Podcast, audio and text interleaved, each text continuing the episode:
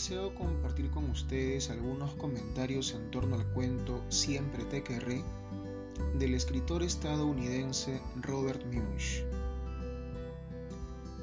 Siempre te querré es considerado uno de los cuentos infantiles más hermosos que se han escrito.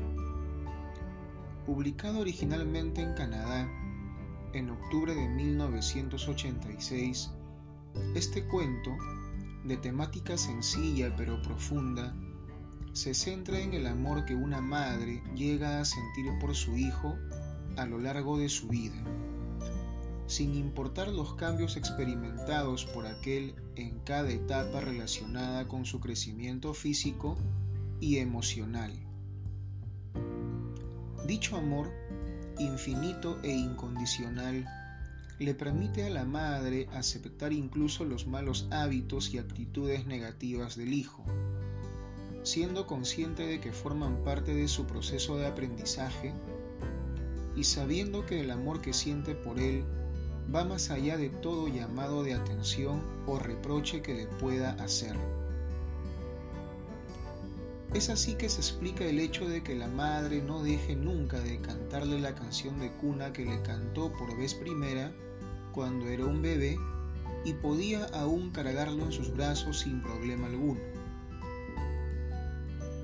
Resulta conmovedor que, aun cuando el hijo va creciendo física y emocionalmente, ella aproveche los momentos en los que aquel está dormido para cargarlo y cantarle nuevamente aquella canción, llegando incluso a invadir de manera subrepticia la casa en la que él se ha mudado. Precisamente el hecho de que una madre anciana pueda cargar con el cuerpo de un hijo adulto fue lo que hizo que algunos criticaran el cuento de Munch, criticándole el tener que recurrir a ese tipo de exageraciones por el solo afán de conmover.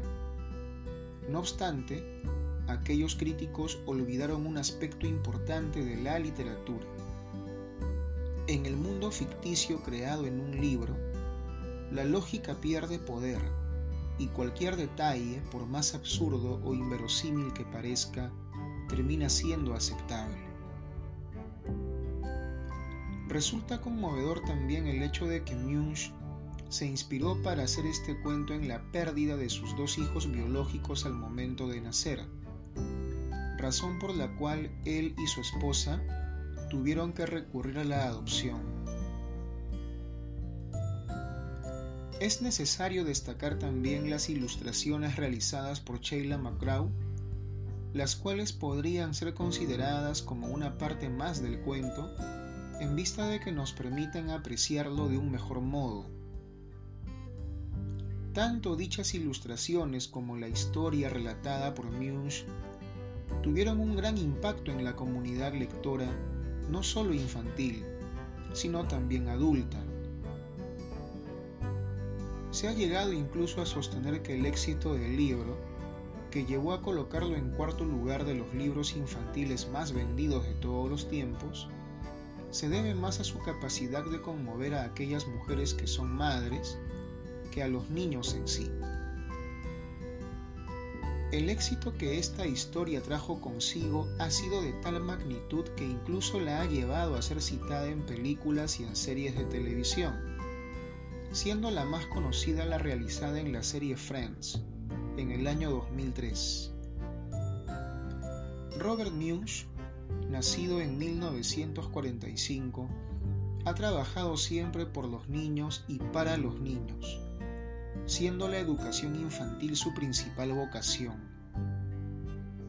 Precisamente, muchos de sus relatos publicados nacieron a partir de las historias que solía contarles en las clases que realizaba, buscando siempre darles valiosos mensajes. Lamentablemente en octubre de este año, el propio Munch confesó que luego de haber padecido por mucho tiempo una enfermedad originada por su adicción a estupefacientes, su memoria había quedado dañada, por lo cual ya no puede escribir. No obstante, ha sabido dejarnos una obra significativa, con la que es importante encontrarnos y que es necesario conocer. sin más que decir, me despido cordialmente, no sin antes invitarlos a disfrutar de nuestras audiolecturas. En nuestro programa Pido la Palabra, leemos juntos. Disfruten.